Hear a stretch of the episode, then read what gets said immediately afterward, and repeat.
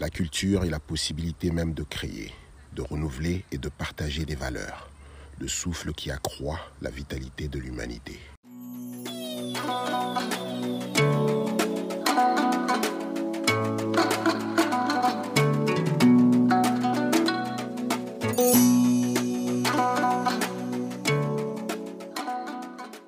Mes chers amis, bonjour. Ici David et vous êtes sur Quelle Histoire Votre rendez-vous hebdomadaire. Alors pour le coup, je suis posé dans un parc. Il fait beau, il fait chaud, il y a du soleil, les enfants s'amusent, un peu de vitamine D, ça fait du bien. Pour cet épisode, je me suis posé avec une dame que je connais très bien. On est allé à l'école ensemble d'ailleurs, en relations publiques à la cité collégiale. Par la suite, on a évolué en parallèle, elle en tant que journaliste et moi en tant qu'artiste. Communicatrice, bilingue et polyvalente, elle produit et anime ADN Ottawa, diffusée sur Bell Media et l'émission Suivez-moi. Récipiendaire de multiples honneurs dans le prix Nelson Mandela, Sabine est aussi récipiendaire de la bourse Netflix en production télévision de l'Institut de l'image et du son. Elle est devenue la première femme noire bilingue à être ambassadrice de Weight Watcher Canada. Moi, je la connais.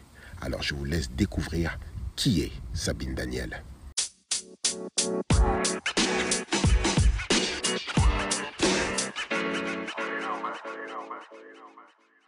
Salut Sabine, comment vas-tu? Ça va super bien. Très bien, t'es sûr Oui. Ah, parce que ça va chauffer là. non, je rigole.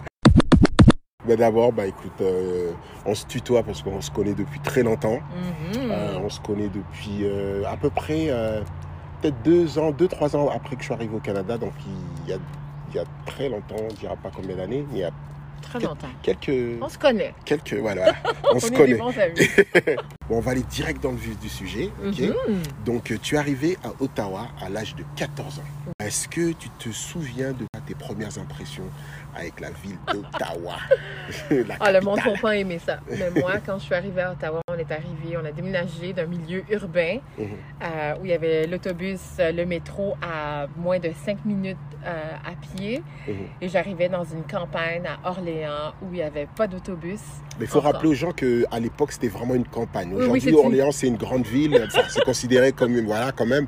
Mais à l'époque. euh, Je veux pas que les gens fassent des mathématiques, mais je suis venue à une période où euh, Orléans n'avait pas de système d'autobus. Aussi, Transpo ne passait pas là.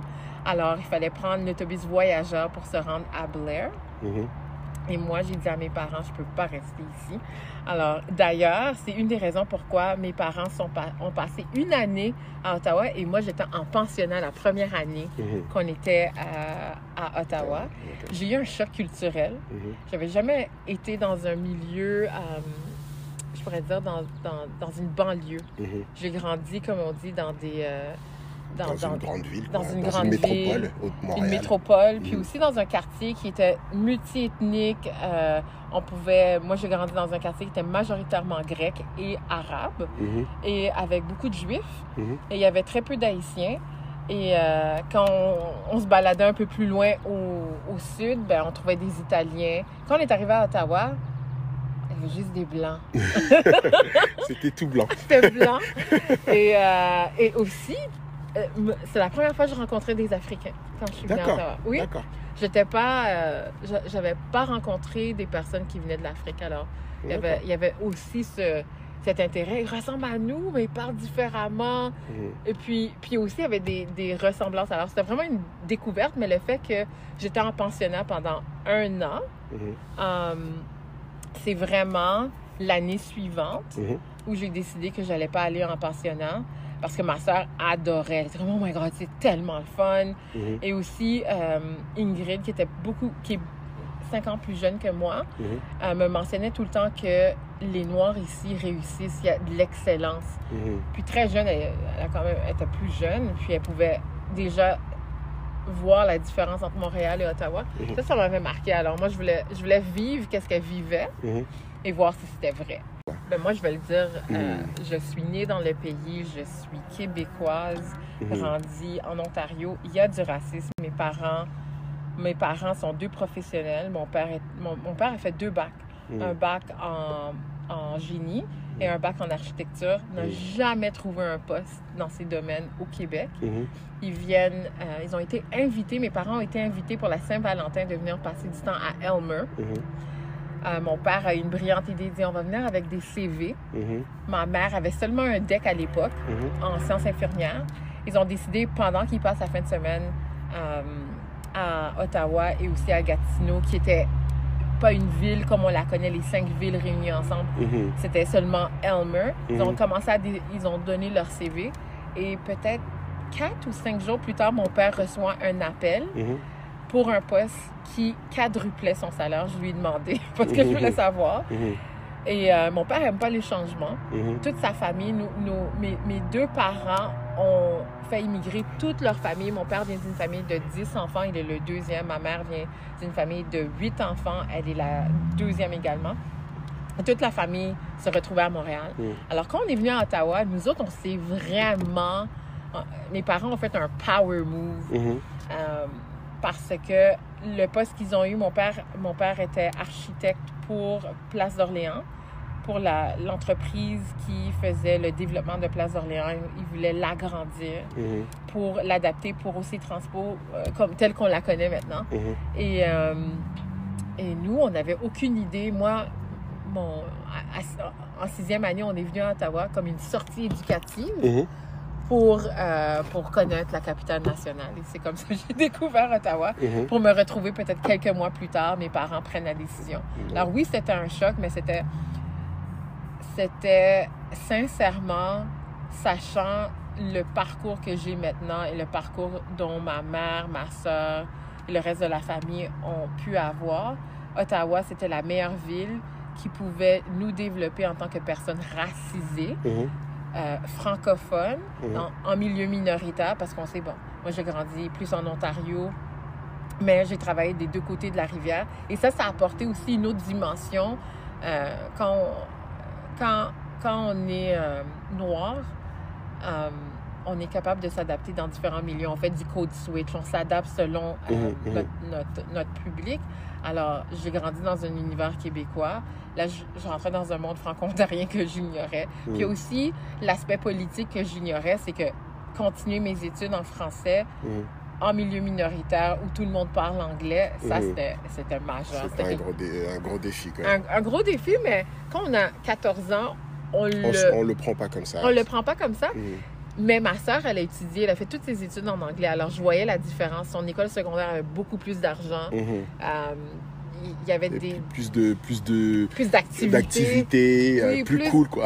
plus cool, euh, des, des sorties intéressantes. Et je Mhm. voyais l'écart en étant une personne francophone dans, dans, dans une école francophone qui avait beaucoup moins de fonds. Tandis Mhm. qu'Ingrid allait dans une école semi-privée.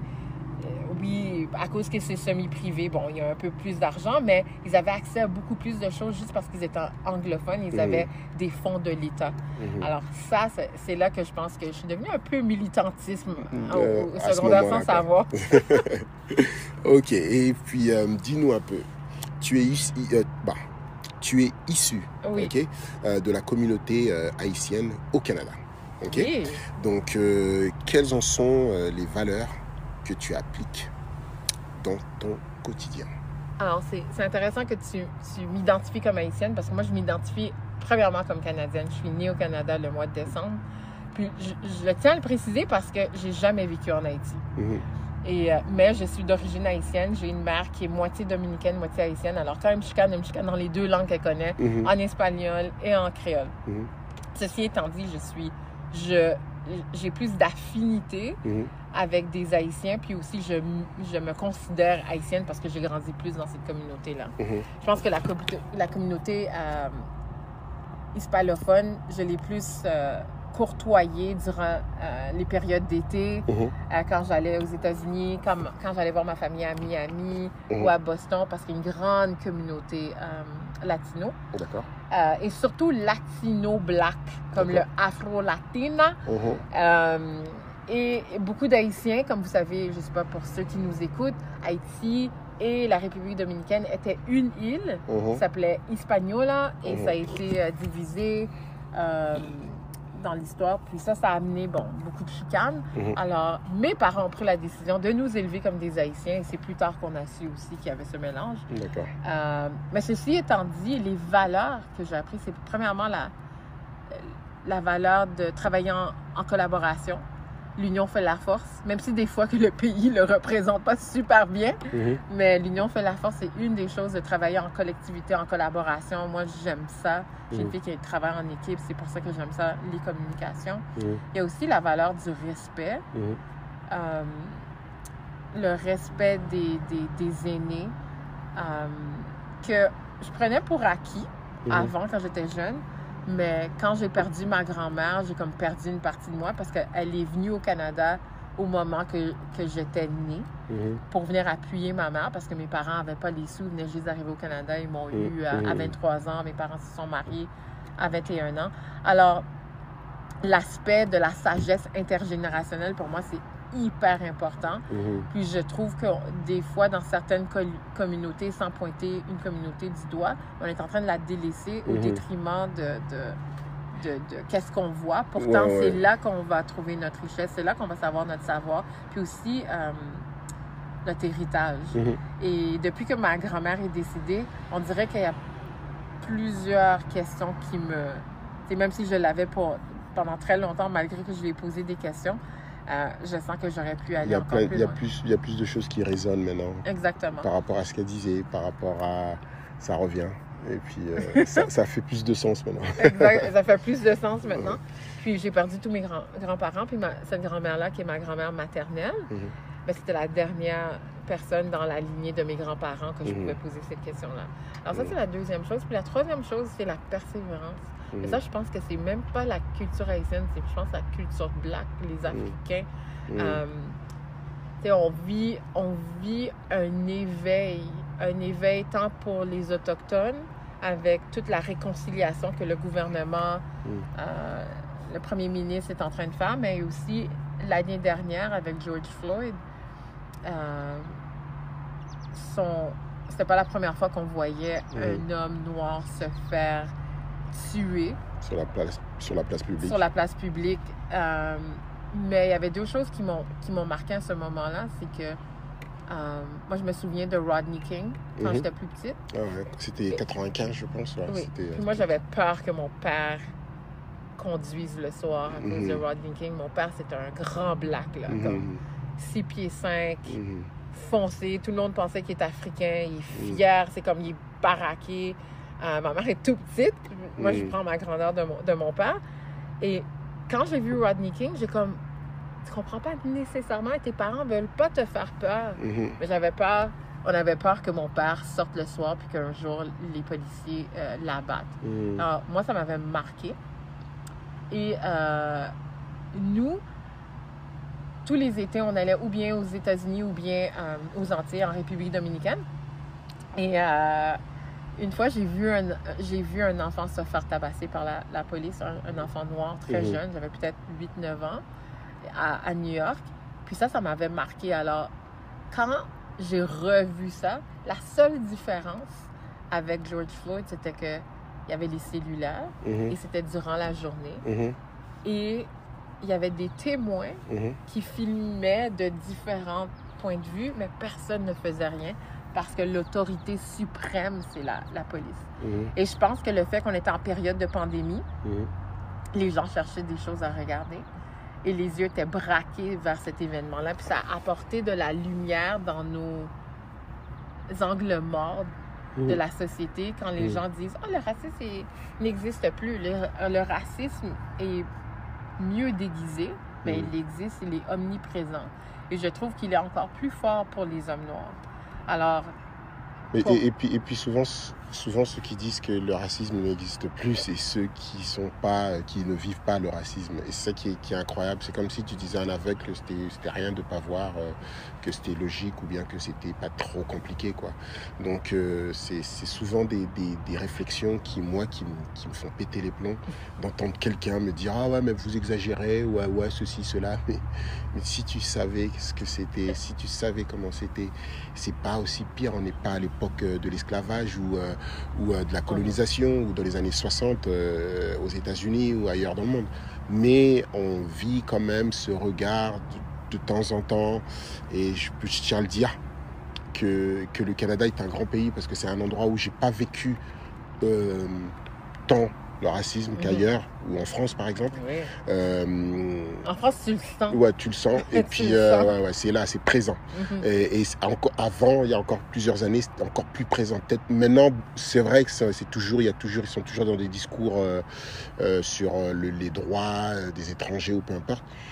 Mais, mais le Canada, c'est un pays pour juste pour dire que pour pour les gens qui nous écoutent, des gens qui habitent au Canada, que le Canada c'est un grand pays. On ne dit pas que, les, Noirs on vit mal au Canada, mais c'est juste pour dire que quand tu es noir, il y a souvent de temps en temps, une fois de temps en temps ici et là, je parle au Canada, une fois de temps en temps, on va te le rappeler d'une manière ou d'une autre, mais c'est pas si grave par rapport à ailleurs. Mais c'est, mais je veux dire que je vis au Canada et des fois même j'oublie que je suis noir quoi tellement que il peut se passer des mois et des mois et des années que je ressens rien du tout et voilà quoi donc euh, mais c'est pas parce que je le vis pas tous les jours qu'on peut pas en parler aujourd'hui Exactement.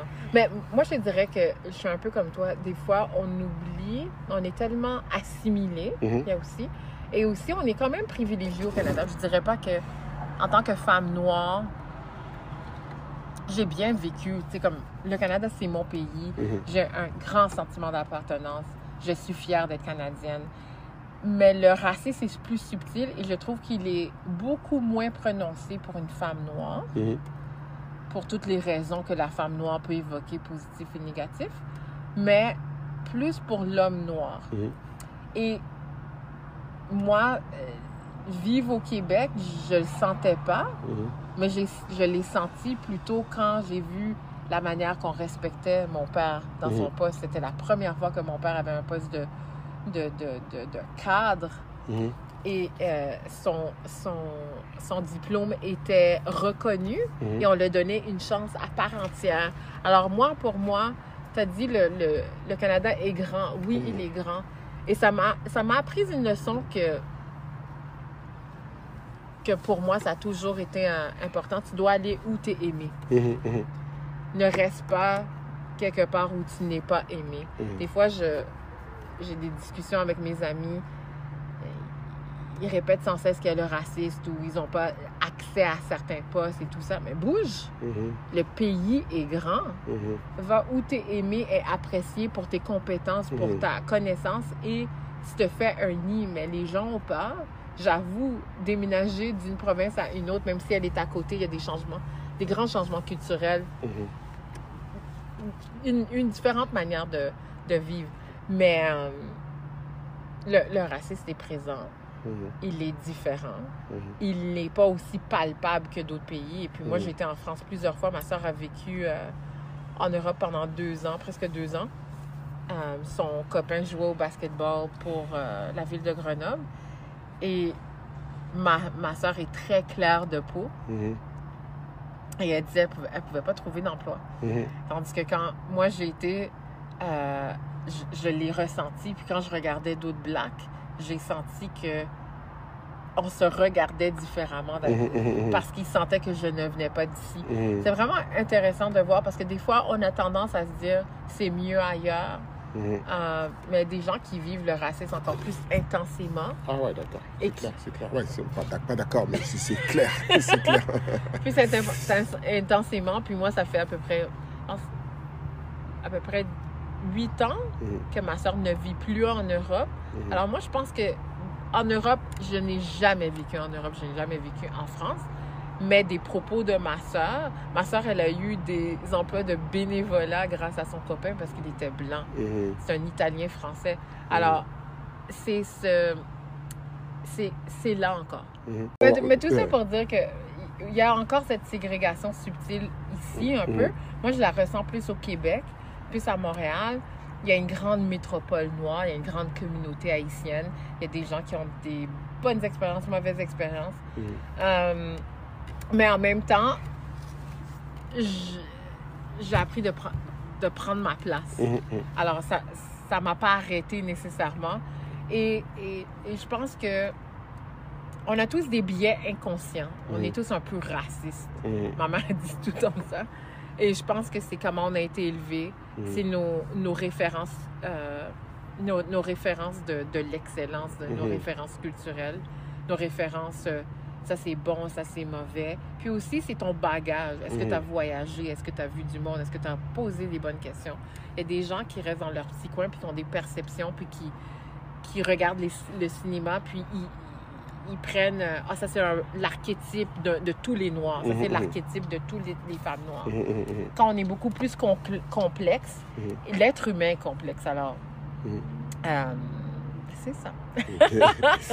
ok, je sais que bah, tu as, travaillé sur une émission que tu avais surnommée, euh, que, non, qui s'intitulait ADN. Oui. Ok, Euh, parle-nous un peu euh, de ces coulisses. Ah, les coulisses d'ADN. Ben, ADN, dé- Raconte un peu ce qui se... le tout. le tout, oui, oui, Mhm. oui. ADN découle d'une. euh, en 2018. euh, en 2018, j'ai eu comme un, un- un éveil. Je voulais, je voulais apprendre davantage de mes racines, de. de... Souvent, quand, quand je rencontre des, des personnes qui viennent de l'Afrique, ils me disent Ah, tu ressembles à une peule, tu ressembles à. C'est- Mhm. vraiment intéressant. Mhm, Mais mes parents ne peuvent pas répondre à ces questions-là parce que Mhm. même eux ne savent pas nécessairement leurs racines. mhm, Alors, il y avait comme une quête identitaire.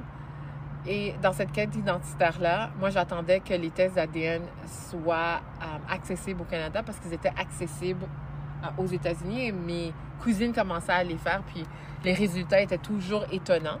mhm, Et euh, finalement, au début de 2018, j'ai eu les résultats de mon test ADN et j'ai su que j'étais à 71% africaine mhm, de différents pays. mhm. Et pour ceux et celles qui ne le savent pas, mais les, la plupart des Haïtiens, des Dominicains, on est descendants de, des Béninois, Mhm, du Bénin, du Togo.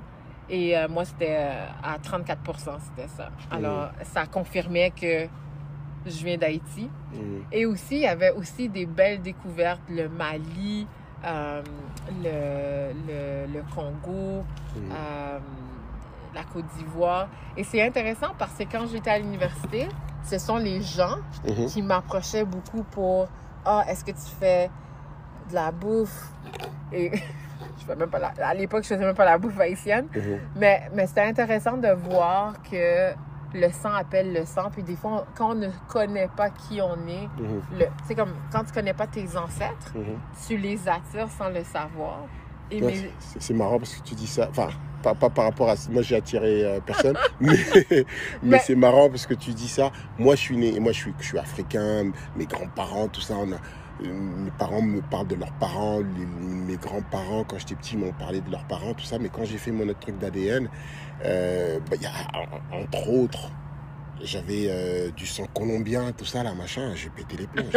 J'ai la Colombie dans, dans ça, mais c'est- Ah, c'est- il y a quelque part. Ouais, ouais, il y a un petit salopard de Colombien qui a fait des affaires.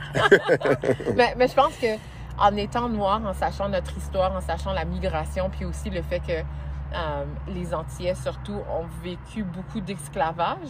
Alors, ça m'étonnait pas de voir tous ces continents de l'Afrique représentés. Mais aussi, j'ai eu des surprises comme je dis sang euh, philippin. Mhm, Et aussi, euh, au lieu d'avoir du sang français, mhm, j'ai très peu de sang français, mais Mhm. 16% de portugais. Puis là, on était comme, OK, j'ai besoin de questions. Alors, ça a apporté une, une, euh,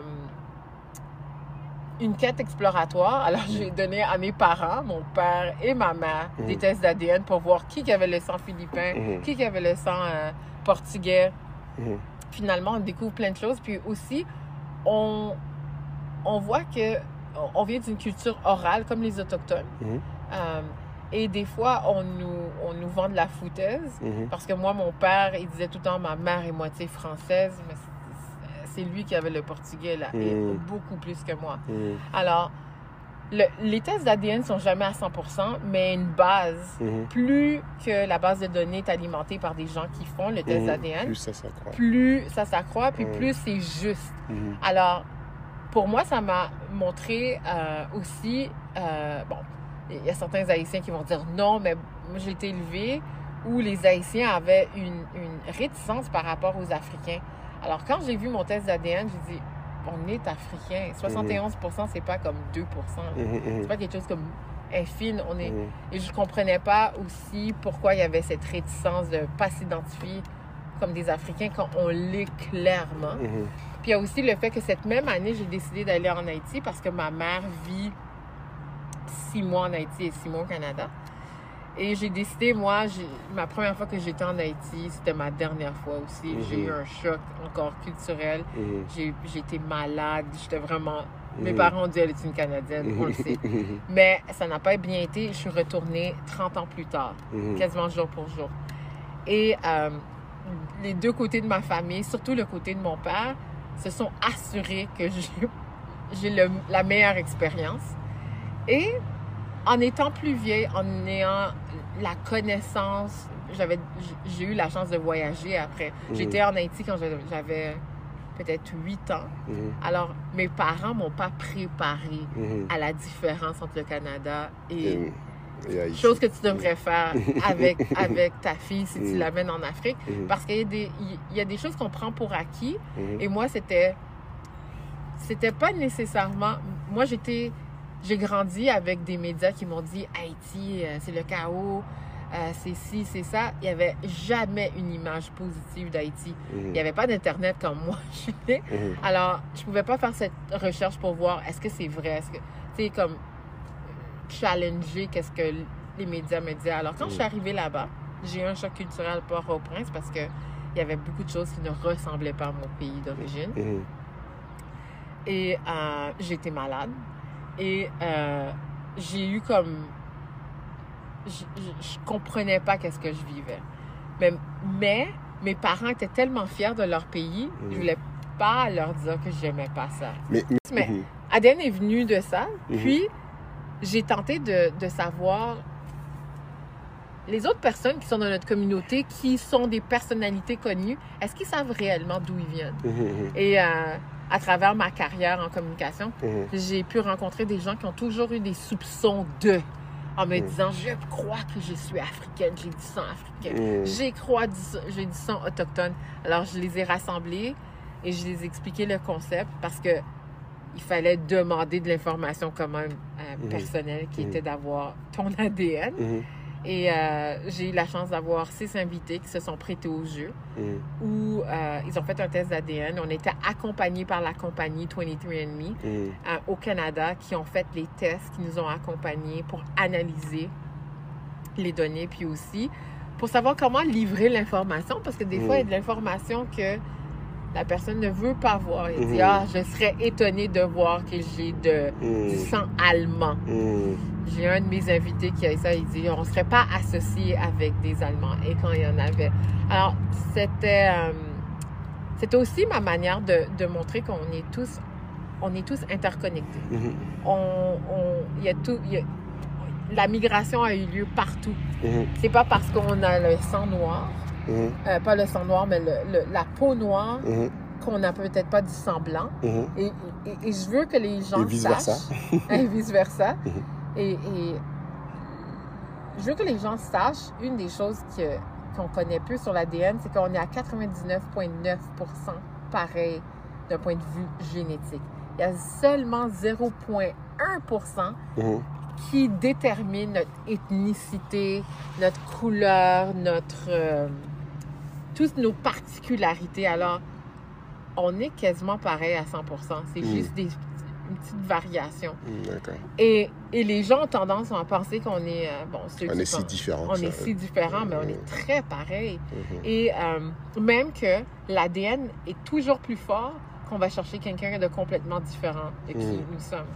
Et euh, ça, les génomes parlent, ils nous racontent notre histoire. Et quand on regarde le résultat d'un test d'ADN, ça nous raconte qu'il y a des histoires cachées, il y a des histoires connues, puis il y a des histoires inconnues. Mhm. Alors tout ça raconte ton histoire à travers tes ancêtres. Mhm. Et, euh, et j'ai eu six invités se sont prêtés au jeu.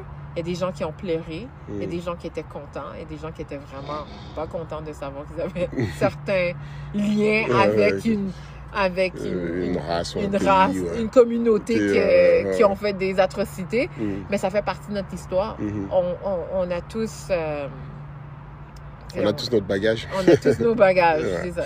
Et puis parle-nous un peu de, euh, de ton émission.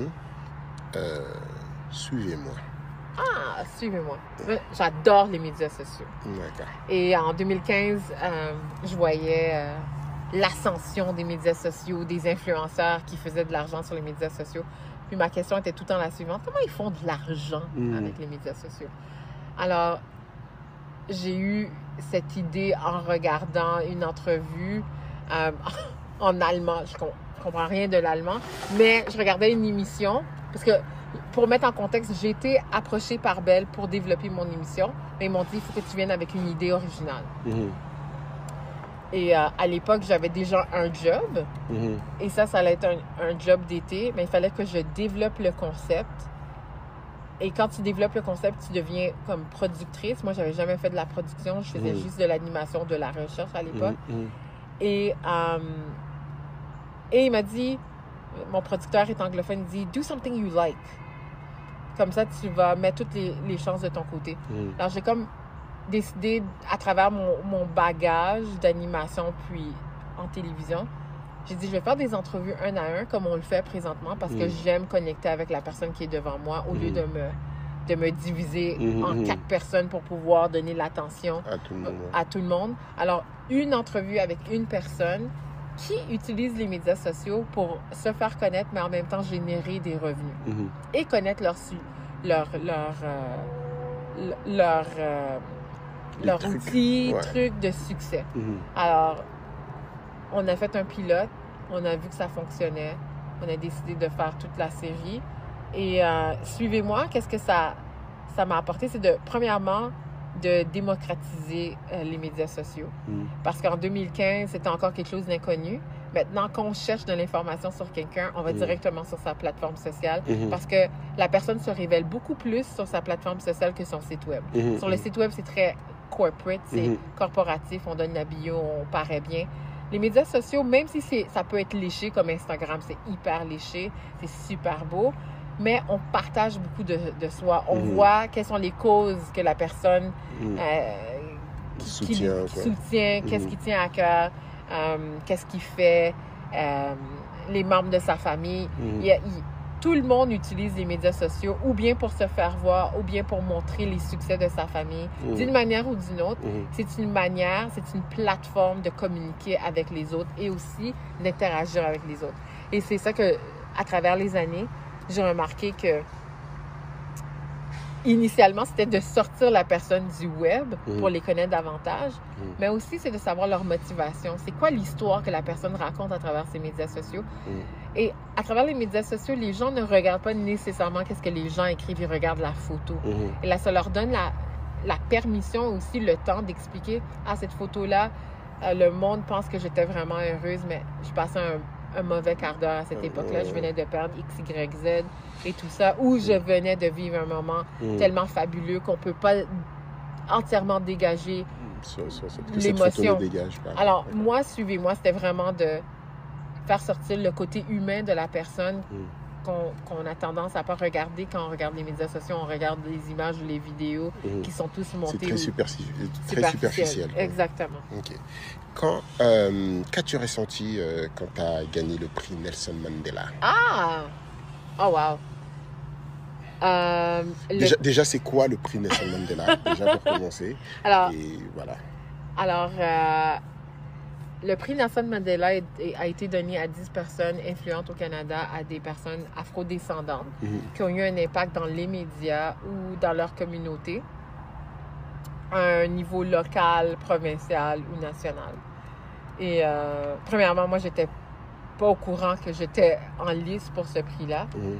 Euh, je l'ai su à l'époque quand je travaillais à la ville d'Ottawa Mhm. euh, pour le cabinet du maire.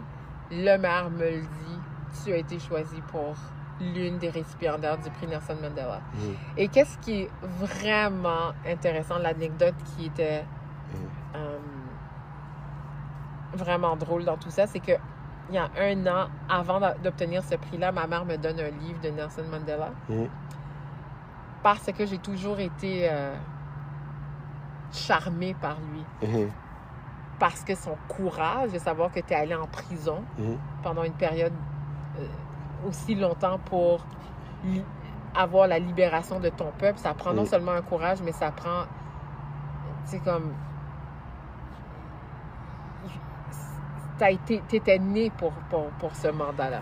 Et puis, et puis, euh, et puis ce, qui est, ce qui est extraordinaire, je me souviens, j'habite encore en France quand, quand il est sorti de prison. Mhm. Et euh, il fallait voir cette dignité, tu ressentais cette dignité que cette Mhm. personne avait après toutes ces années en captivité, je crois, c'est quoi, 27 ans ou 28 ans en 27. ouais, voilà, en captivité. Et le mec qui ressort digne, debout, droit.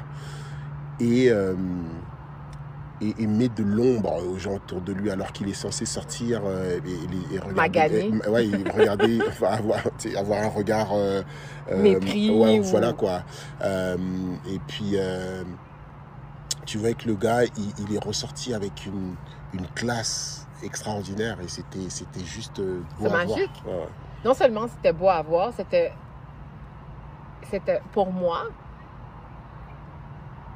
j'avais peut-être pas le bon mot à ce moment-là, mais d'avoir, je me suis posé la question comment il a gardé son cerveau, sa, sa, son être positif, de garder sa dignité et de ne pas être euh, fâché contre la population Mhm. malgré qu'il y avait des gens qui, qui, qui chantaient pour lui tous les jours, sa femme euh, combattait pour lui, mais je sais pas si j'aurais eu, j'aurais été comme ça.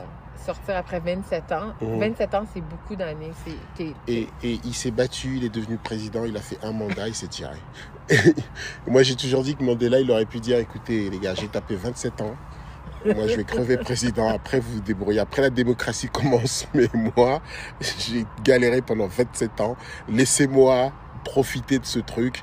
Pas profiter, mais, faire le vivre. travail nécessaire. Exactement. Parce que faire juste un, man- un mandat et partir, et, et même si, euh, voilà, peut-être qu'il avait des problèmes personnels, des problèmes de santé, tout ça, je sais pas. Mais même 4 ans, c'était pas assez. Je, je pense qu'il a fait juste un mandat, je sais pas, c'est 4 ou 5 ans euh, en Mhm. Afrique du Sud.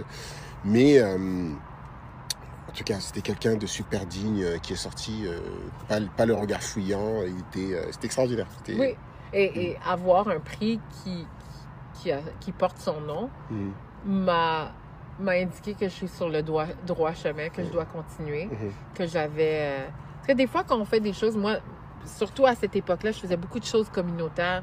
Je, je me divisais en mille et une personnes. Puis des fois, on se demande est-ce que qu'est-ce qu'on fait a de l'impact? mhm. Et ce prix m'a juste confirmé que je dois continuer. Parce que des fois, on ne sait pas qu'est-ce qui nous attend plus tard. Mhm. Et euh, je l'ai reçu en 2016. Puis maintenant, je regarde mon cheminement depuis quatre ans. Mhm. Euh, le prix Nelson Mandela a été un point tournant, ça c'est clair dans ma vie. Ok. Euh, que penses-tu ou qu'est-ce que tu as à dire par rapport à l'assassinat du président haïtien Jovenel Moïse Euh, je sais que Wow. je sais que ca- je sais que t'es canadienne, je sais que tout ça, je sais- mais je veux dire, Oui, oui. en général, qu'est-ce que tu penses de tout ça? Comment comment C'est triste.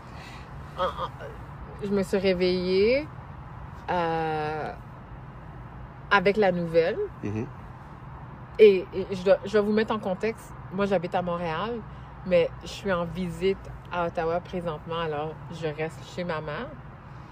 Et euh, je me réveille le matin, j'ai comme une routine. Je me réveille à 6h30 du matin. Et euh, puisque ma mère habite toute seule, on a chacun nos propriétés. Elle loue le sous-sol. mhm, Et elle loue des sous- le sous-sol à une famille qui a travaillé pour le premier ministre, euh, le président. J'avais aucune idée. Moi, en plein milieu de la nuit, à peut-être 4 heures du matin, j'entends une femme pleurer. Mhm, Je descends, je me sens mal à l'aise parce que je les connais pas, c'est des, des locataires. mhm, Elle pleure, j'ai aucune idée. Elle me dit elle est correcte. Elle est clairement pas correcte. Je vais dormir, je trouve ça bizarre. Je me réveille à 6h30. mon réveil se, me lève, puis c'est ici première. Mm. Euh, je travaille à la radio à, à Port-Montréal, et puis la première nouvelle que j'entends, c'est que le président haïtien s'est fait assassiner. Là, j'ai dit, OK, j'ai essayé de faire le lien. Mais la première chose, c'est ça a été une tristesse. Pourquoi ce pays est constamment en mouvance? On est la première république noire qui a eu son indépendance, Mhm. mais on dirait qu'on est la dernière à obtenir, pas à obtenir, mais à trouver la façon de fonctionner Mhm. adéquatement. Mhm. Et moi, le premier réflexe, je connais rien de la politique haïtienne. C'est pas quelque chose que je suis. Alors, mais je sais que depuis le temps des temps, les Américains sont tout le temps impliqués dans les choses Mhm. qui fonctionnent mal. Surtout en Haïti, quand ça vient dans un pays qui est chaotique comme le nôtre. Ne T'inquiète, c'est partout dans le monde. Ils sont partout. Chacun se sent, se sent visé par les États-Unis et par des puissances mondiales. Quoi. Les, les, les cinq puissances mondiales, il y a la France, le Canada, les États-Unis euh, et puis d'autres pays. Ouais, non, je comprends ce que tu veux dire. Et, euh, et qu'est-ce que je trouve triste, c'est que ce pays-là, c'est qui qui écope? C'est les, les pauvres. Ça a toujours été le peuple. hein. Depuis la nuit des temps, c'est toujours le peuple Exactement. qui paye. Et il y a seulement comme 1 ou 2% de la population haïtienne qui est extrêmement riche. Mhm. Alors, les riches vont juste se prendre leur avion, aller à Miami, aller à New York, aller aux Mhm. endroits où ils ont leur deux- deuxième propriété. Mhm. Et ceux qui vont subir cette perte, il semblait être un président qui faisait quand même, qui essayait de faire des choses. Mhm. Mais je pense qu'aussi il a été mal pris avec un entourage de qu'est-ce que j'ai pu comprendre. Comme j'ai dit, je ne suis pas la politique haïtienne, mais en écoutant ma mère, en écoutant la famille parler, parce que ça a ébranlé tout le monde. Mhm. Tout le monde et j'ai quitté ma mère pour venir faire cette entrevue, puis elle Mhm. en parlait encore. Mhm. On dirait que c'est c'est- c'est venu les chercher dans leur cœur parce que le pays, c'est un pays que tu aimes malgré. Tu sais, c'est comme une histoire d'amour. Que tu aimes la personne, il y a des difficultés, mais tu veux rester avec la personne. Mhm. Mais Haïti, c'est un peu ça. C'est une histoire d'amour que les gens ont pour leur pays sans fin. Mhm. Tout le monde essaie de contribuer à trouver des solutions. Ben, on dirait qu'il y a, il y a des super puissances qui veulent tout faire pour Pour garder le pays à terre. quoi. Pour garder le pays à terre parce qu'ils ont des. Ils, ils- ils ont leur propre intérêt. Leur propre intérêt pour faire des choses qui. Haïti est stratégiquement bien placé pour beaucoup de choses Mhm. illégales. Mhm. Et le fait qu'on n'a pas euh, Une bonne structure. une bonne structure ou une, Mhm. une, euh, une- une organisation, un gouvernement stable, ben, la corruption, moi, moi j'ai toujours dit depuis que je suis petite, il y a peut-être des gens qui vont être scandalisés, mais je l'endosse entièrement. Haïti, sa, son- sa gouvernance, c'est la corruption. Mhm. Et malheureusement, c'est rentré à toutes les sphères de classe sociale Mhm. les t'arrives à l'aéroport pour passer tes, tes bagages, tu donnes un peu d'argent au gardien puis tu passes. Mhm. Alors, c'est triste. Est-ce qu'il y a de l'espoir? Il y a toujours de l'espoir? Mhm. Moi, depuis que je suis petite, il y a toujours des hauts et des bas avec Haïti. Mais je pense que les derniers 10, 15 ans, là, Mhm. c'est intense. Depuis le tremblement de terre, on dirait c'est sans cesse. Mhm. Puis c'est drôle à dire, mes parents ont quitté dans la période de Duvalier. Mes parents ont- se sont rencontrés dans la période de la dictature. Ils l'ont connu. Mais maintenant, ils ont tendance à dire on doit retourner à ça parce qu'on dirait qu'il y avait comme un calme, Mhm. une, une, une, une, une stabilité Mhm. et aussi un respect Mhm. parce qu'on pouvait pas venir faire n'importe quoi. Moi, moi, quand j'étais petite, j'avais été très jeune à Cuba. Et quand on faisait le lien, j'ai dit pourquoi pourquoi pourquoi on fait pas comme à Cuba en Haïti? Parce que ça fonctionne. Mhm. Puis là, même, mon père était scandalisé que je disais ça, mais on dirait qu'il faut, faut quelque chose de complètement radical. Et moi, je pensais que le tremblement de terre allait amener ce, un comportement radical pour le peuple entier. Mhm. On dirait que ça va prendre plus que ça. Sabine, changement de décor. Oui. D'accord? Donc, on va passer à la question. Ah, la, question, qui tue La question qui, fait parler. Oui, parfait. Où étais-tu quand? Je vais commencer par la première chose qui t'a marqué. Comment t'es-tu senti à la découverte de la radio à 5 ans? Oh mon Dieu. Mon père, c'est un grand fanatique de, de la radio. J'ai grandi avec des parents qui avaient tout le temps la radio ouverte. Je pense Mhm. qu'ils viennent d'un village où il n'y avait pas de télévision. Mhm. Alors, quand moi j'étais dans leur village en 2018, j'ai compris pourquoi mes parents aimaient la radio, surtout mon père. Mhm. Il y a un grand mégaphone Mhm, dans le village mhm, et tu as quelqu'un constamment qui donne des nouvelles.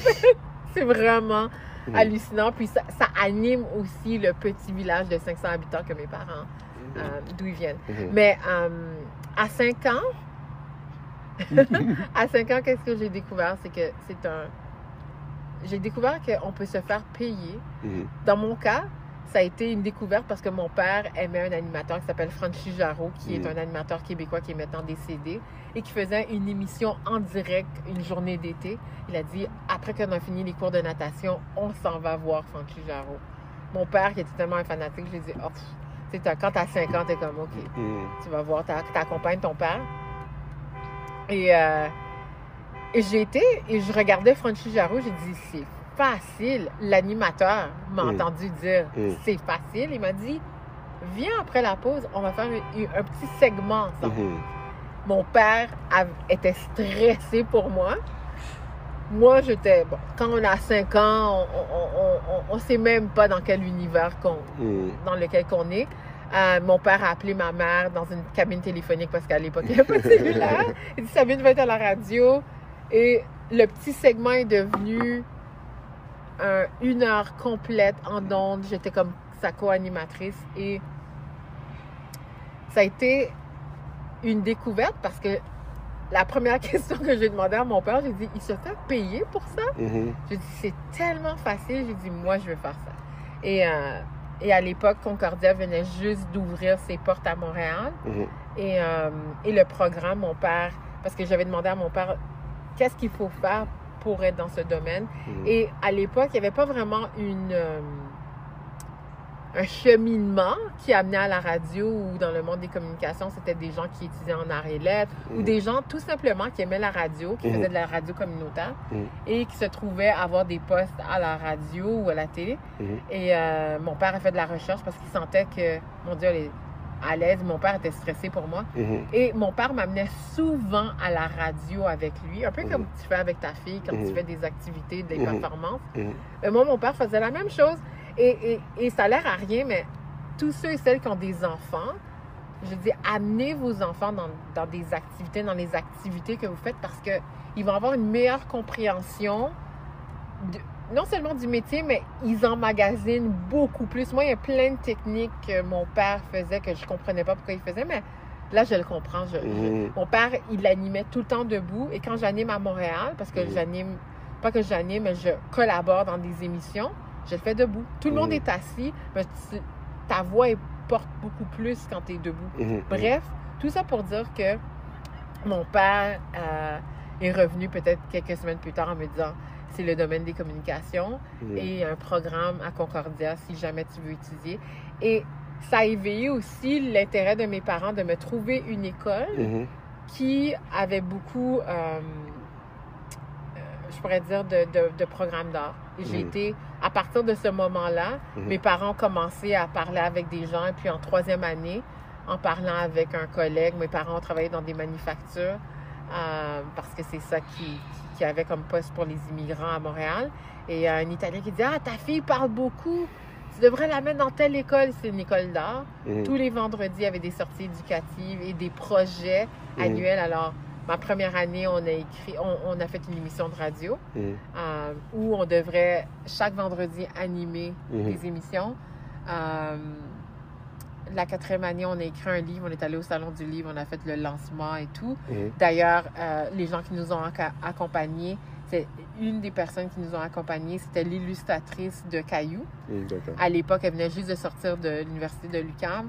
Et? En cinquième année, on a fait un spectacle. Alors, tout ça, a- moi, m'a montré que quand tu as un projet, tu travailles en groupe.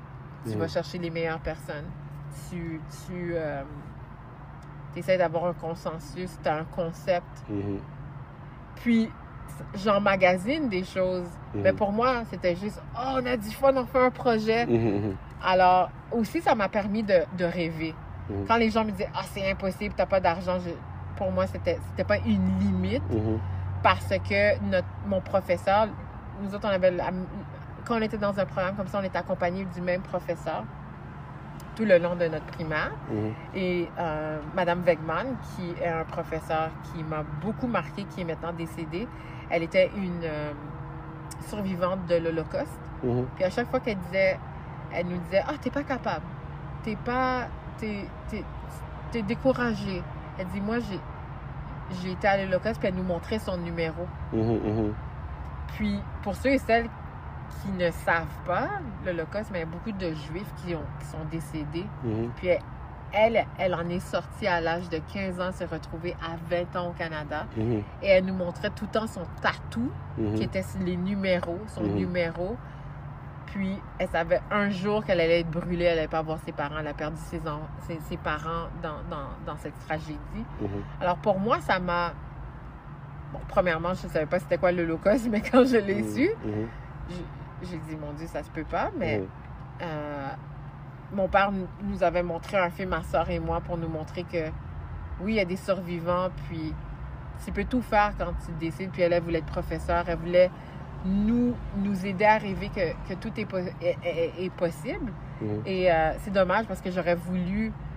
Elle était déjà assez vieille quand moi j'étais dans Mm. sa classe, mais j'aurais voulu que- qu'elle voit qu'est-ce que je fais. Mais je trouve que les professeurs ont, ont une vocation, surtout les professeurs qui donnent cette passion Mhm. euh, de, de croire en toi. Mhm. Ben, ma- Madame Wegman, elle a définitivement fait ça, pas seulement pour moi, mais pour, pour une génération de Mhm. gens qui ont passé à travers l'école. Alors oui, à 5 ans, euh, j'ai eu cette découverte-là qui a vraiment euh, marqué mon imaginaire et qui a définitivement marqué la- l'univers de mes parents qui ont... Puis mes parents, je, je les apprécie. Tu sais, moi, mes parents m'ont eu à 23 ans. C'était des bébés. Mhm. Puis quand ils voyaient ça, ils disaient, on va... Ils, ils étaient des... Moi, j'appelle ça des bohémiens. Ils, ils voulaient alimenter mon rêve. Mhm. Parce que pour eux, leur rêve était un peu tamisé parce qu'ils devaient travailler, tout ça. Alors, j'ai toujours été encouragée de faire ce que je voulais faire. Et parle-nous d'avoir vécu en Russie Ah à l'âge de 19 ans. Euh, après que j'ai terminé la cité collégiale, la cité collégiale, là où, euh, voilà. là, là où on s'est rencontrés, euh, ben, moi, je voulais absolument quitter Ottawa. À un certain moment, je sentais que j'avais besoin de voir ailleurs. J'avais, je, je commençais à entendre des histoires un peu partout. Là, j'avais voyagé, j'avais eu la piqûre. J'étais en France, j'étais en Suisse, à Genève, j'avais été en Haïti. J'allais régulièrement en République dominicaine, aux États-Unis. Là, je voulais voir un pays qui ne ressemblait pas à moi. Mhm. Il y avait un programme qui s'appelle Jeunesse Canada Monde qui existe encore Mhm. et euh, qui donnait euh, la chance à des jeunes diplômés Mhm. à travers le Canada euh, d'être choisis d'être et de développer un, progr- un projet dans une ville euh, rurale. Mhm. Alors, dans mon cas, Mhm. dans mon cas, euh, dans mon cas, j'ai décidé de, de, de- de- de postuler. Je voulais partir, je voulais, je voulais vivre autre chose. J'avais 19 ans, j'avais un deck en relations publiques, je voulais vivre autre chose et j'ai été choisie pour euh, aller dans un... J'avais trois pays, Brésil, l'Afrique, n'importe où en Afrique et, euh, et la Pologne. Mhm. Mais ils avaient un projet euh, pilote pour la Russie. Tu avais ces trois pays et puis tu t'es retrouvé en Russie. Exactement. Enfin, le continent J'étais vraiment fâchée en plus, c'est ça. Alors, comment le processus de Jeunesse Canada Monde fonctionne, c'est que ils choisissent, tu fais ton application, ils choisissent euh, une- plusieurs personnes dans différentes villes. Il y avait 500 personnes pour l'Ontario. Ils nous regroupent pendant une fin de semaine dans un endroit confiné Mhm. où on doit travailler ensemble, s'entraider et développer une langue. Mhm. Parce que vous voulez voir, si tu ne parles pas français, l'anglais, comment tu vas te faire comprendre à quelqu'un qui ne conna- connaît pas ta langue? Mhm. Ah, moi, j'étais perdue. J'étais comme, oh Mm. mon Dieu. Mais ça a été une belle expérience parce que j'ai compris Et t'es que resté en Russie pendant combien de temps? Six mois. D'accord, six mois quand même. D'accord. Ben, j'ai été choisie parce que quand, quand j'expliquais ma langue, j'étais pas capable de l'expliquer. Ben, je riais, je rigolais, je faisais des jokes, je faisais le langage des signes. Je faisais n'importe quoi pour me faire comprendre. Puis, Mm. ils ont décidé de prendre tous ceux et celles, tous ceux et celles qui, euh, qui ne lâchent pas Mhm, dans ce programme pilote. mhm, mhm, Et le fait que j'avais choisi Pologne, ils ont dit Ah, peut-être elle a de l'intérêt pour, euh, mhm. pour l'Europe. Ouais, L'Europe de l'Est. L'Europe de l'Est. Et euh, quand ils m'ont appelé pour me dire Ah, t'as été choisi, mais pas pour les. Pas pour l'Afrique. Pas ni, pour euh, l'Afrique. Puis moi, je voulais vraiment l'Afrique, le Brésil. Il y avait peut-être la quête de, de soi encore. Pour la Russie, je les ai demandé 48 heures pour, pour pouvoir y penser parce que moi, j'avais tous les préjugés pour, euh, de, de la Russie qu'on a dans, la- dans notre tête. Finalement, j'ai décidé de le faire parce que je voulais quitter Ottawa. C'était un de mes critères. Je voulais vivre quelque chose de différent. Puis je trouvais, bon, j'ai j'ai 19 ans. On est payé pour aller dans un autre pays, Mhm. développer un projet, retourner. J'ai dit, peut-être cette chanson ne reviendra pas. Et t'étais où en Russie? J'étais à Saint-Pétersbourg, dans un petit village qui s'appelle Slask. Mhm, Et euh, j'étais la seule noire. Évidemment. On était 16 Canadiens choisis, divisés dans deux villes, dans, dans ce. Dans, dans, dans, dans ce. Dans, ce- je pourrais dire dans, dans cette province. Mhm, Cette ville, euh, je sais pas. Oui. ouais. Et, euh, en étant la seule noire, je pensais que j'allais vivre beaucoup de racisme, mais j'ai vécu beaucoup d'adoration. Alors ça, c'était quelque chose de complètement différent. Je m'en attendais pas. Mhm. Mais ça a été la plus belle expérience de ma vie. Jusqu'à maintenant, là, définitivement quelque chose qui a comme qui a marqué mon imaginaire, qui a définitivement forgé mon caractère, puis aussi ma persévérance. Parce que la famille dans laquelle que j'habitais, Mhm. euh, ils m'ont transmis le... le... Sais, tes parents te parlent pas de vision. Mhm. C'est quoi la vision que tu as pour toi? Mhm. C'est quoi la vision que tu as pour ta vie? Mhm. Euh, c'est vraiment euh, en, allant en Russie. J'avais- J'étais dans une famille où le papa était très. euh, il y avait une vision. Il voulait avoir une compagnie de, de, de, de, de viande. C'était un boucher. Il faisait pas beaucoup d'argent. En Russie, à l'époque, il se faisait payer à chaque trois mois. Il, il voulait des garçons. Ils ont eu deux filles pour le Mhm. programme, Mhm. euh, dont une est noire. Mhm. J'habitais pas en ville, j'habitais encore en banlieue, 45 minutes à pied de où je travaillais. Alors, ça a été encore un autre choc culturel, mais au moins, j'étais préparée pour celui-ci. Et euh, ils m'ont transmis vraiment l'idée d'avoir une vision pour ta vie. Qu'est-ce que tu veux? C'est quoi l'impact? Puis ils me Mm. demandaient tous les jours, j'étais comme... Des fois, c'était fatigant, mais à un certain moment, vers la fin, ben, au moins vers trois mois, je voyais que eux avaient une vision pour leurs enfants, pour leur famille, pour eux-mêmes.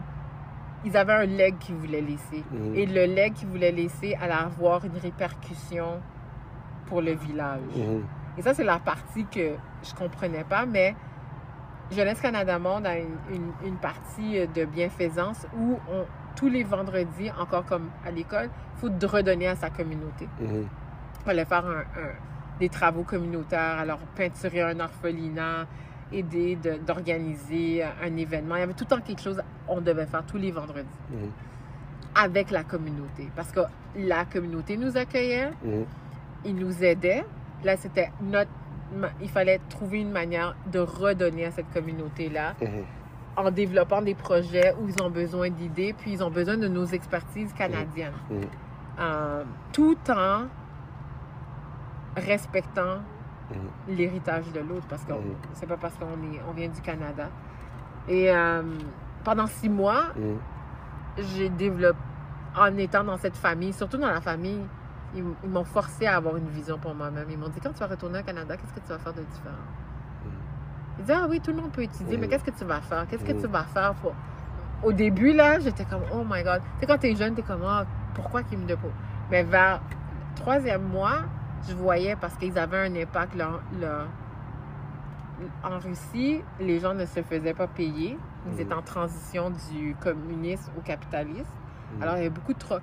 Mhm. Alors, moi, tous les matins à 5 h du matin, il fallait que- je ramasse 100 patates. Mhm. 50, c'était pour ma famille et Mhm. 50, c'était pour aller faire du troc. Mhm. Tu es une Canadienne, tu as toujours été au centre, au, au centre d'achat ou au supermarché. J'ai jamais connu ça. J'entends mes parents en parler peut-être, ou ma grand-mère. Là, je me retrouvais en faire du 1940 en, en train de faire du troc avec des patates et tout ça. Puis ça, c'était l'aspect communautaire. Mhm. On est une communauté, on se fait pas payer, comment on va survivre? Mhm. Et, et ça, ça m'avait marqué parce que j'étais comme, j'ai jamais eu faim en Russie. J'ai Mhm. pris 30 livres. J'ai pris 30 livres et euh, j'ai bien vécu. Et j'ai compris que la force d'une communauté, c'est chacune des personnes, qu'est-ce qu'ils apportent. Mhm. Puis, ça m'a ramené à ma grand-mère qui disait Ah, quand un tel et tel pouvait pas manger, j'apportais du poisson. Mhm. Elle, elle apportait. C'était un peu la même. Mhm. La même. Les. Africains le font, les. Autochtones le font. Et eux le faisaient, mais j'avais jamais vécu ça à, à, à, À ce point-là. à ce point-là parce que j'ai toujours été choyée par la vie. J'ai des parents qui, qui travaillent. Et, et- et même là, je me demandais, est-ce que mes parents ont dé- déjà été dans des situations où ils ont dû demander de l'aide au Mhm, Canada? mhm, Parce que c'est pas la même chose au pays qu'ici. Alors, quand je suis retournée, j'étais une fille complètement différente. Ouais. D'ailleurs, d'ailleurs, c'est ça qui a fait que j'ai fait six mois à l'Université d'Ottawa, puis j'étais tellement dépaysagée parce que je voyais comment on gaspillait, comment on n'était pas... euh, pff, on, on était individualiste. J'ai Mm. décidé d'aller à Montréal. Mm. J'ai voulu voir autre chose encore. Mhm. Et encore dans l'idée, si tu vas étudier, ils m'ont demandé, si tu vas étudier en communication, comment tu vas changer des choses? Ils m'ont fait réfléchir à ça là-bas. Mhm, mhm. Puis là, ils m'ont dit, oui, oui, t'es noir, oui, t'es ça, mais comment tu vas changer les choses? Mhm. Juste être là pour être là ne va rien changer. Et ça, c'est mon père d'accueil. Tout le temps. Il m'amenait pêcher. J'ai jamais, j'ai jamais repêché encore. Mais quand j'étais en Russie, il me prenait pendant 4 heures. À 5 heures du matin, on partait, on allait pêcher. Je détestais ça au début parce que c'est pas quelque chose que je faisais au Canada. Mais c'était. Il voulait me transmettre des, des valeurs familiales, toutes des valeurs. On Mhm. parlait de valeurs au début, Mhm. valeurs communautaires, collaboration. Mhm. Toujours penser parce que. Et lui parlait anglais très bien. D'ailleurs, c'est comme ça j'ai pu m'intégrer facilement et rapidement. Mais c'était sa manière de me dire tu vis une expérience hors du commun, mais quand tu retournes chez toi, comment tu vas parler de la Russie? Comment tu vas parler de nous? Nous autres, on Mm. voulait des garçons, on a une fille noire. Puis Mhm. il, il devait me protéger aussi Mhm. parce que, bon, comme j'ai dit, j'ai pas vécu de racisme, j'ai vécu le monde middle. Ils n'avaient jamais vu une fille noire en dehors de la télévision américaine. Alors, c'était vraiment comme un apprentissage. Mais c'était aussi quel impact veux-tu avoir dans la vie des autres, dans ta communauté et dans ta famille?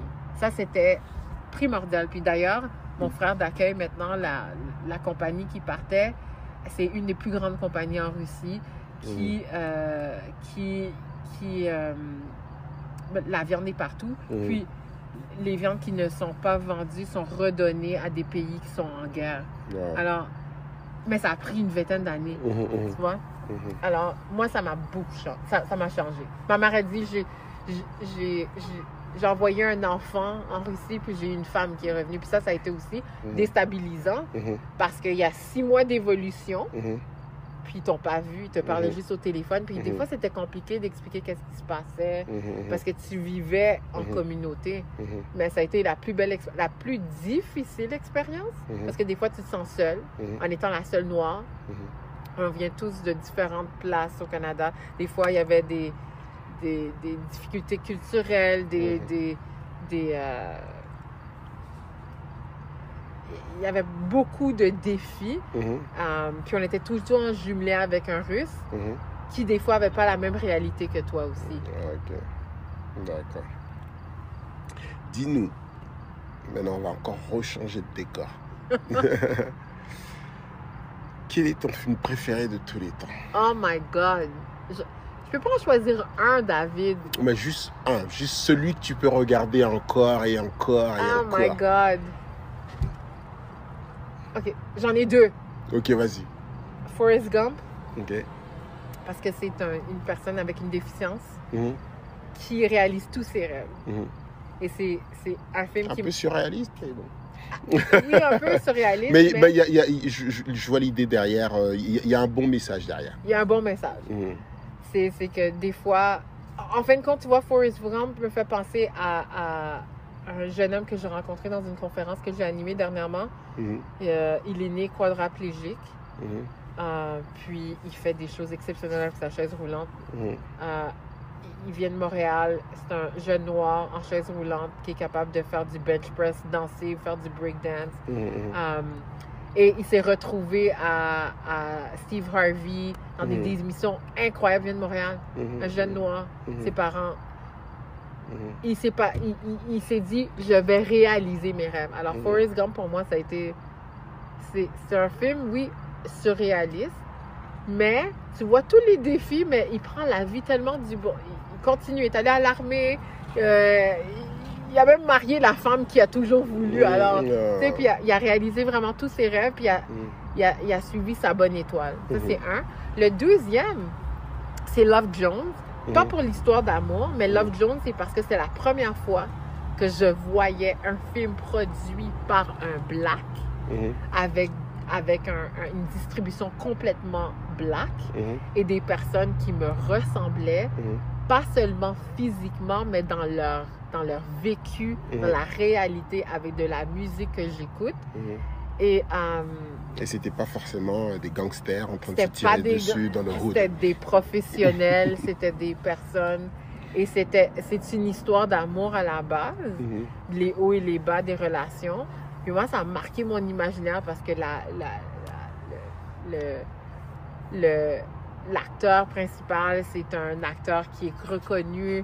La fille, Nia Long, mhm, c'est- ce sont tous des, des archétypes mhm, de femmes et hommes noirs que moi j'ai connus dans ma vie, mhm. qu'on ne voyait nulle part. Et je l'ai jamais vu au cinéma. C'est vraiment quand je suis allée aux États-Unis, je l'ai vu. Et j'ai dit, waouh! Et c'est là que j'ai dit aussi, je veux faire du cinéma, de la télévision, changer le comportement, comment les gens voient le noir. Parce que moi, j'étais tellement comme.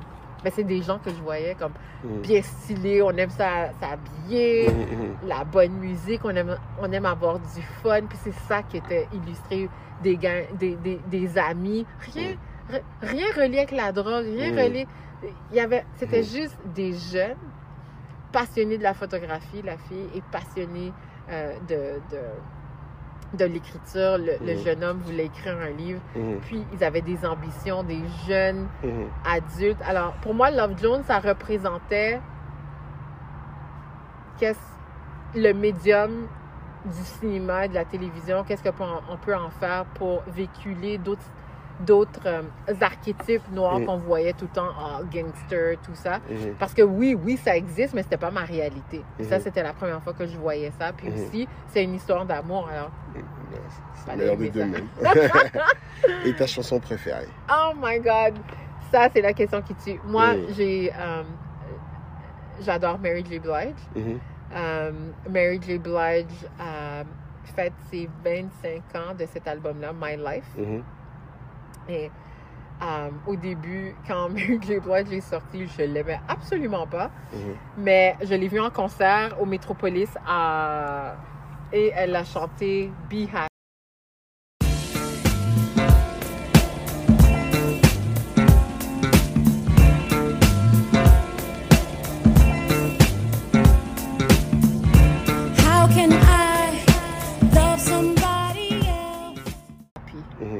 Ça, c'est ma chanson. Je trouve que Mm. chaque ligne, mhm, chaque phrase dans cette, dans, dans, dans, dans cette chanson résume le- les défis d'être une femme noire ou les défis d'être une personne noire ou racisée qui veut être en amour, qui veut réussir dans la vie.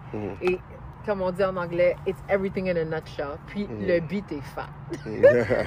Parce que qu'est-ce que j'aime dans le beat? Moi, je suis une fille de beat, c'est ça qui m'attire en premier. C'est que Mhm. j'aime toujours avoir quelque chose vintage, Mhm, quelque chose qui me rappelle du Motown, mhm, qui a de la basse. qui- Mhm. J'aime beaucoup les. Moi, j'ai fait huit ans de, de piano. mhm. Je, ne joue plus maintenant, mais euh, j'ai une appréciation pour les musiciens pour Mhm. tout le monde qui fait de la musique. Je pense que j'aurais aimé être chanteuse. Mais, euh, mais qu'est-ce que j'aime avec Mary J. Blige, surtout dans cet album-là, Mhm. c'est qu'elle a pris des beats old school qu'on entend de Motown, des Mhm. sons africains, puis ils l'ont toutes mélangées. Là, Mhm. tu sais plus qu'est-ce que tu écoutes. Mhm. Tu écoutes du hip-hop avec, avec du Motown, puis avec des, des beats africains, puis, mais ça fait un beau mariage. Et c'est figé dans le temps. Et je peux le remettre aujourd'hui, puis je suis contente. Je- je- ça me donne des, des- des palpitations.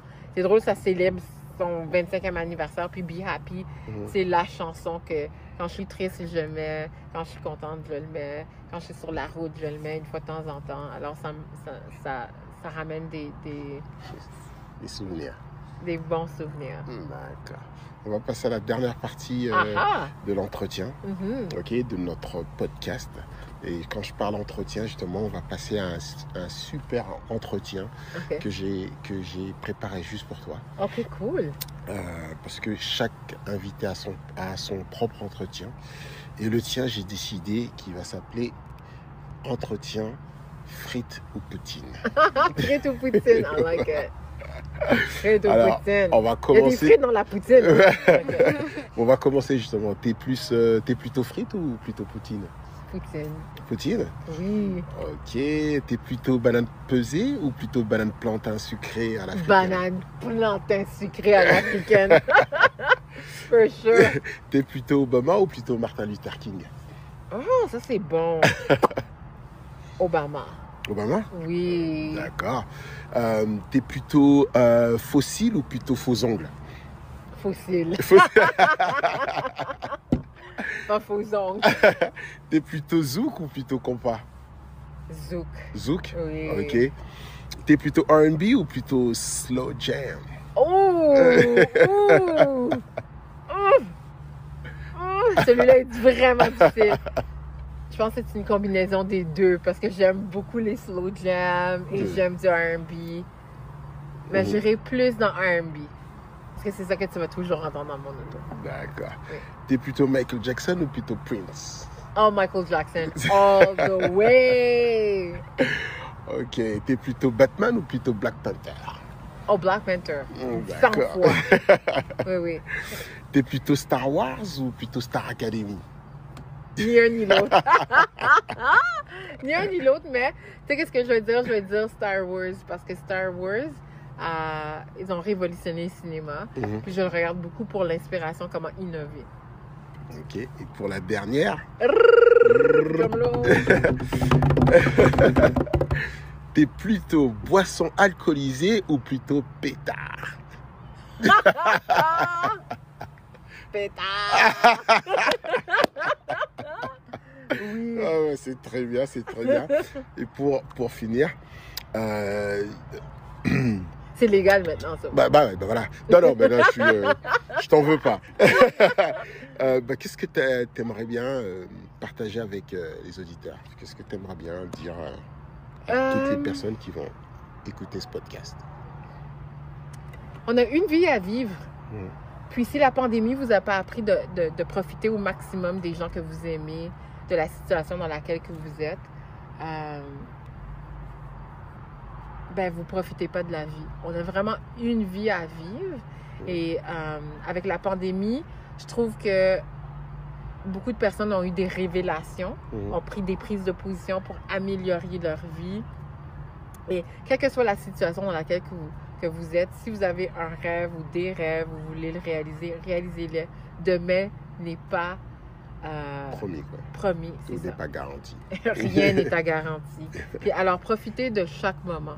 Puis, euh, c'est ça. Merci Sabine, j'ai été très content de te recevoir. Moi aussi. Et encore une fois, merci d'avoir accepté l'invitation. Merci beaucoup, David, d'avoir euh, fait cette entrevue. Merci. Ciao.